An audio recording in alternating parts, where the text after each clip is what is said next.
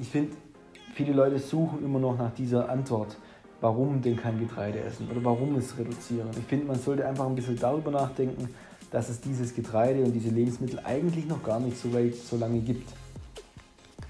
So, jetzt möchte ich mal auf diesen typischen Alltag eingehen von uns Deutschen oder einfach die typisch westliche Ernährung. Wir alle lieben das Müsli, wir lieben morgen unser Crunchy Müsli mit Milch äh, oder unser Brot, unsere Brezel, unsere Pizza, unsere Nudeln, unsere Teigwaren und Pasta und bla bla bla. Das ist alles schön und gut und ich weiß, es schmeckt, aber ich möchte jetzt mal kurz darauf eingehen, was so passiert. Ähm, weil wir Menschen denken da nicht so drüber nach, weil na, unser, unser Darm kann nicht so wirklich mit unserem Hirn sprechen. Zwar haben wir ein Darmhirn, aber wir können ganz froh sein, dass dieses Darmhirn nicht mit unserem Hirn kommuniziert, also wirklich, oder dass es sprechen kann, unser Darmhirn, weil ich denke, ich bin mir ziemlich sicher, ähm, das wird uns allerhand Sachen erzählen.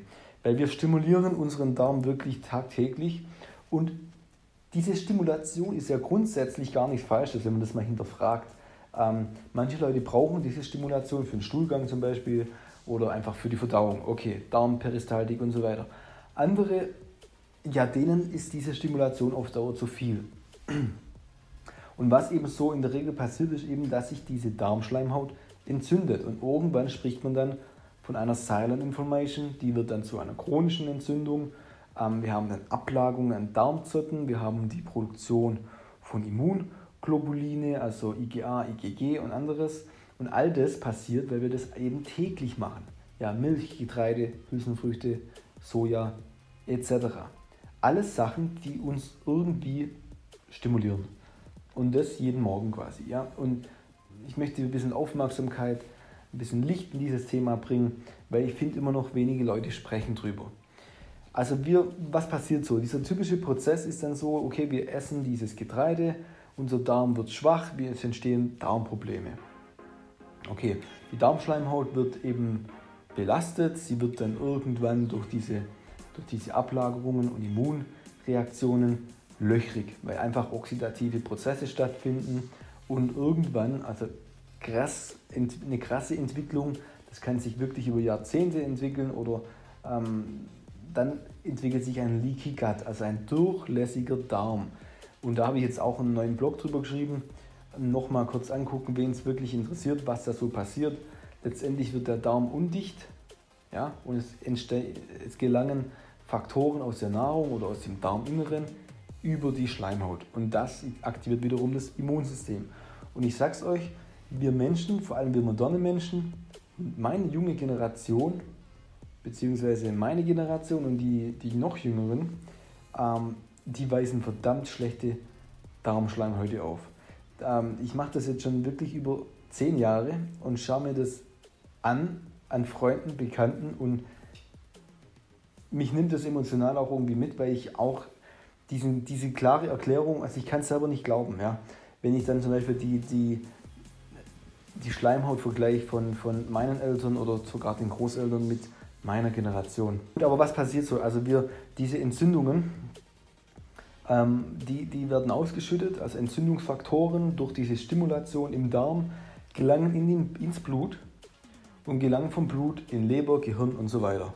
So, und jetzt passieren eben gewisse Dinge, das heißt, außerdem gelangen Biotoxine oder andere Substanzen, die eben nicht ins Blut sollten.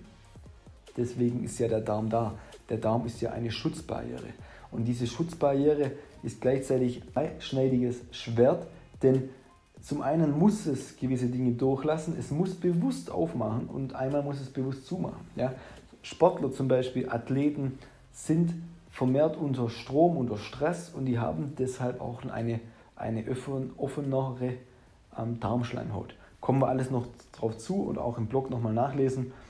Der Punkt ist, es, es gelangen durch Stimulation, durch die falsche Ernährungsweise, durch ständige Stimulanzen aus der Nahrung immer mehr von diesen Biotoxinen, Unverdautes ins Blut, zur Leber, zum Gehirn etc.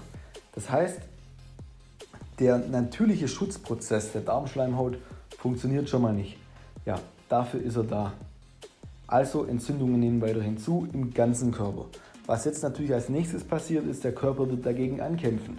Also braucht er Antioxidanten, ja, Vitamin C, Glutathion etc.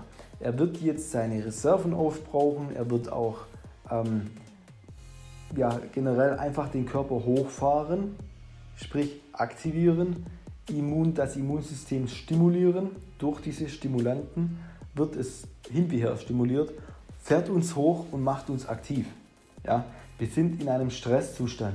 Fight or Flight, Sympathicus. Alles easy. Doch wenn das jetzt zu lange passiert, dann kann es sein, je nach Sensibilität, je nach Natur, je nach Konstitution, was für ein Typ du bist, was für Natur, was für eine Vergangenheit hast du hinter dir. Ja, ähm, kommen wir auch noch drauf zu, wie man das schön analysiert. Aber was dann passiert, ist eben, dass es dich irgendwann K.O. macht, also stresst. So, mehr Biotoxine im Blut, dann wird das Immunsystem aktiviert. Ich habe es im letzten Video oder im letzten Podcast oder Audio erwähnt, die TLR, also Toll-like Receptor oder Toll-like Rezeptoren werden aktiviert und wir wissen, wir haben vorhin schon, ich habe es erwähnt, die stehen nachweislich jetzt für eine Getreideunverträglichkeit oder ATI-Unverträglichkeit im Zusammenhang, wissenschaftlich belegt. So, und was jetzt passiert ist, dass wir ständig Eindringlinge haben im Körper. Und die Eindringlinge können, wie gesagt, je nach körpereigenem Energiezustand auch ganz gut gepuffert werden. Die sind wie ein trojanisches Pferd in uns, manchmal über Jahrzehnte. Und irgendwann ist vielleicht genug. Und ich möchte jetzt nochmal auf diese ganzen Autoimmunerkrankungen und auch vielleicht auf Zöliakie eingehen, weil wir genau über diese TLR, Toll-like Receptors, trennen wir zwischen körpereigenen und körperfremden Gewebe. Und jetzt liegen hier einfach ganz interessante Daten vor, die ganz klar sagen, ja gut, wenn ich natürlich über Proteine aus Getreide und so weiter diese TLR stimuliere, und damit mein Immunsystem, dann liegt es ja nahe, dass über die TLR-Aktivierung eine, nicht nur eine Immunreaktion entsteht, sondern irgendwie über längere Zeit eventuell auch eine Autoimmunerkrankung. Die, die genauen Prozesse sind noch nicht ganz geklärt, aber es bestehen einfach äh, Korrelationen und die möchte ich einfach hier erwähnen, weil ja, es ist unser alltägliches Ding. Wir essen jeden Tag. Also sollten wir auch irgendwie darüber nachdenken, finde ich. Nochmal vielleicht zum Abschluss, dass wir dieses Getreidethema und ähm, auch diesen Erkrankungsprozess nochmal ähm, Revue passieren lassen. Also wir essen heute Dinge, die es eigentlich ja, in, in ernährungsphysiologischer Sichtweise erst seit 150 Jahren gibt. Unsere moderne Ernährung, so wie wir sie kennen heute, gibt es erst eigentlich seit 150 Jahren.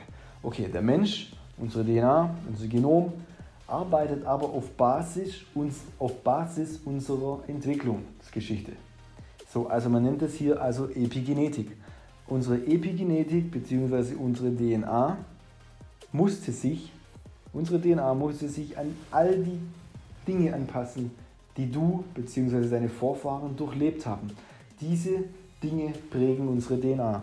Und diese Dinge sind in der Epigenetik ja, in der DNA epigenetisch gespeichert. Heißt, sie können aktiviert werden.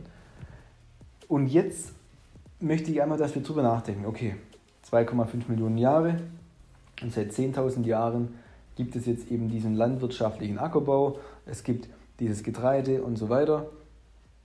Das heißt, es entspricht ungefähr 500 Generationen. In anderen Worten heißt das eigentlich, dass wir Menschen, Steinzeitmenschen sind, derzeit in einem modernen technologischen ja, Kosmos leben, also in einer modernen technologischen Welt. Und ich möchte einfach, dass man darüber nachdenkt, weil ich finde, viele Leute suchen immer noch nach dieser Antwort, warum denn kein Getreide essen oder warum es reduzieren. Ich finde, man sollte einfach ein bisschen darüber nachdenken, dass es dieses Getreide und diese Lebensmittel eigentlich noch gar nicht so weit so lange gibt. Klar, die Entwicklung des Menschen, vor allem wirtschaftlich, also der Wachstum wirtschaftlich, auch als Ernährung, also als Nahrungsmittel, waren diese, diese Lebensmittel sehr, sehr wichtig. Nur ich sehe das so, dass wir heute an einem Punkt sind, wo viele Menschen, man kann es Selektion nennen, alles andere Themen, aber viele Menschen können diesen Stress einfach nicht mehr bewältigen. Sie sind da in einer gewissen Weise schon sensibel, aber sensibel aufgrund diesen ganzen Einflussfaktoren, die das moderne Leben eben mitbringt. Und an diese richte ich mich eigentlich. An diese ist dieses Video gerichtet, weil sie es spüren. Wenn du betroffen bist, dann weißt du ganz genau, von was ich rede und deswegen, deswegen mache ich das, weil ich weiß, dass es die Wahrheit ist.